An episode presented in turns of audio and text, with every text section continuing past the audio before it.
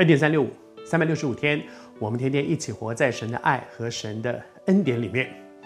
这段时间我们分享到说，施洗约翰从他的出生开始，他的出生就是一个神迹。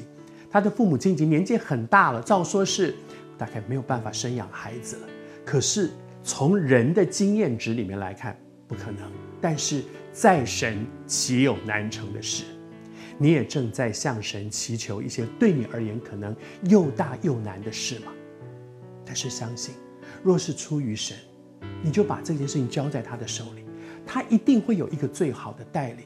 有的时候跟你想的一样，也有的时候跟你想的不一样，但是你终究会发现超过你所求所想的。好像在施洗约翰的身上，父母亲在年长的时候。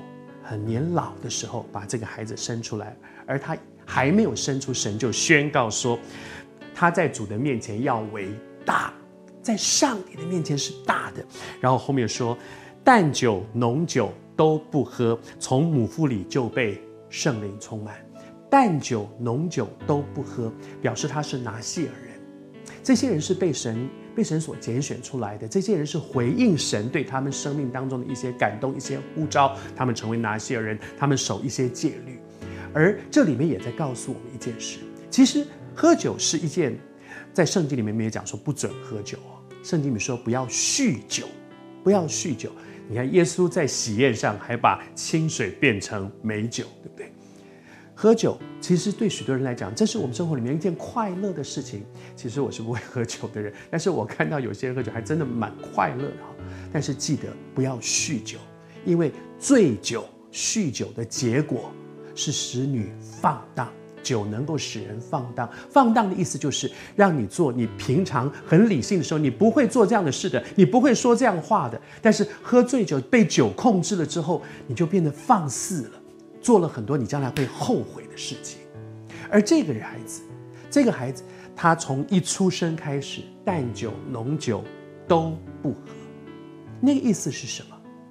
如果你渴望神大大的使用你，如果这是你心中的渴望，你渴望神在你的一生当中用你成就神荣耀的计划，带你进入他对你生命的命定，你渴望他的旨意成全在你的身上。你愿不愿意说主啊，我愿意成为那个器皿，盛装你荣耀的恩典。如果你愿意被神用，恐怕你也需要付一些代价，让你自己成为一个合用的器皿，贵重的器皿。失血约翰就是这样，他的父母亲知道这个孩子他的一生要被神大大使用，所以从他一生在他就说，他从出生开始，淡酒浓酒都不喝。我还是说，喝酒不是罪，但是因为要被神更大的使用，他愿意放弃一些对我而言可能对很多人讲是很快乐的事情，可是我愿意付这样的代价。你愿意被神更多的使用吗？神也会对你说：“那你愿不愿意在他的手中，不但成为洁净的、合用的，而且是贵重的器皿？你愿意付什么样的代价？”